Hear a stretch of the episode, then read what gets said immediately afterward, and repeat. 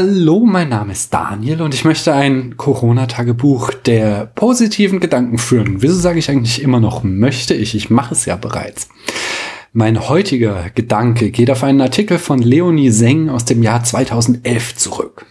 Es geht um den experimentellen Nachweis der Theory of Mind.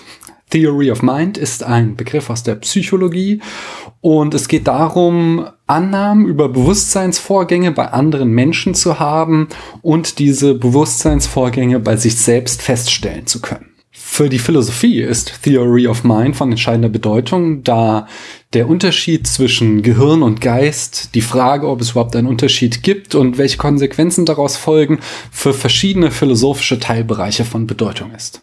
Eine wichtige Frage, für die sich die Psychologie interessiert, ist, ab welchem Alter haben Kinder eine Theory of Mind? Wir können mit ziemlicher Sicherheit sagen, dass Kinder ab einem Alter von vier Jahren eine Theory of Mind entwickeln. Das geht aus dem berühmten False Belief Experiment von Heinz Wimmer und wie heißt der andere Kerl? Josef Perner hervor. Das False Belief Experiment ist quasi ein Hütchenspiel für Kleinkinder, bei dem die Racker aber nicht abgezockt werden. Hoffe ich. Bei diesem Experiment stehen vor dem Kind zwei Schachteln. Eine Person, wir nennen sie Jon Snow, legt etwas, etwa einen Keks, in eine Schachtel und verlässt dann den Raum.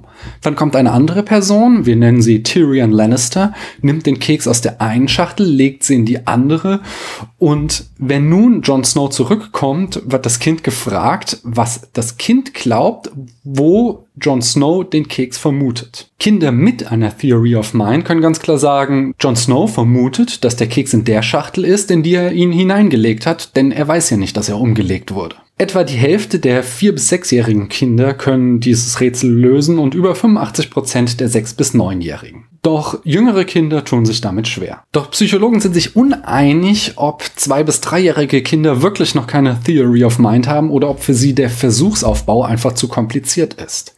Zudem ist es bei so kleinen Kindern schwierig, Ergebnisse abzufragen, weil ihr Sprachvermögen noch nicht gut genug entwickelt ist. Bei ihnen eine Theory of Mind zu überprüfen, stellt die Forschung also vor zusätzliche Schwierigkeiten. Bei kleineren Kindern wird entsprechend versucht, durch Blickrichtungen herauszufinden, ob sie eine Theory of Mind haben, etwa mit folgendem Experimentaufbau. Kinder sehen ein Spielzeugauto vor einem Fenster von links nach rechts fahren.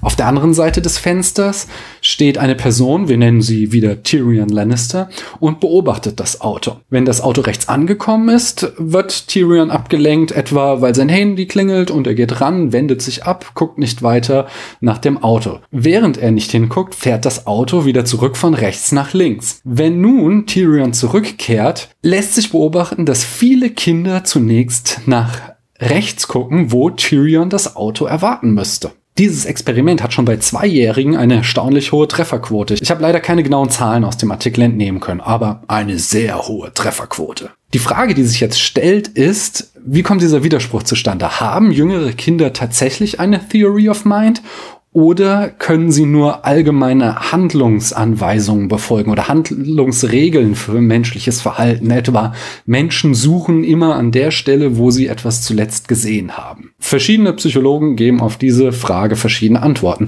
Und mit dieser Frage lasse ich euch heute auch entsprechend zurück. Ich danke euch, dass ihr mir eure Zeit geschenkt habt.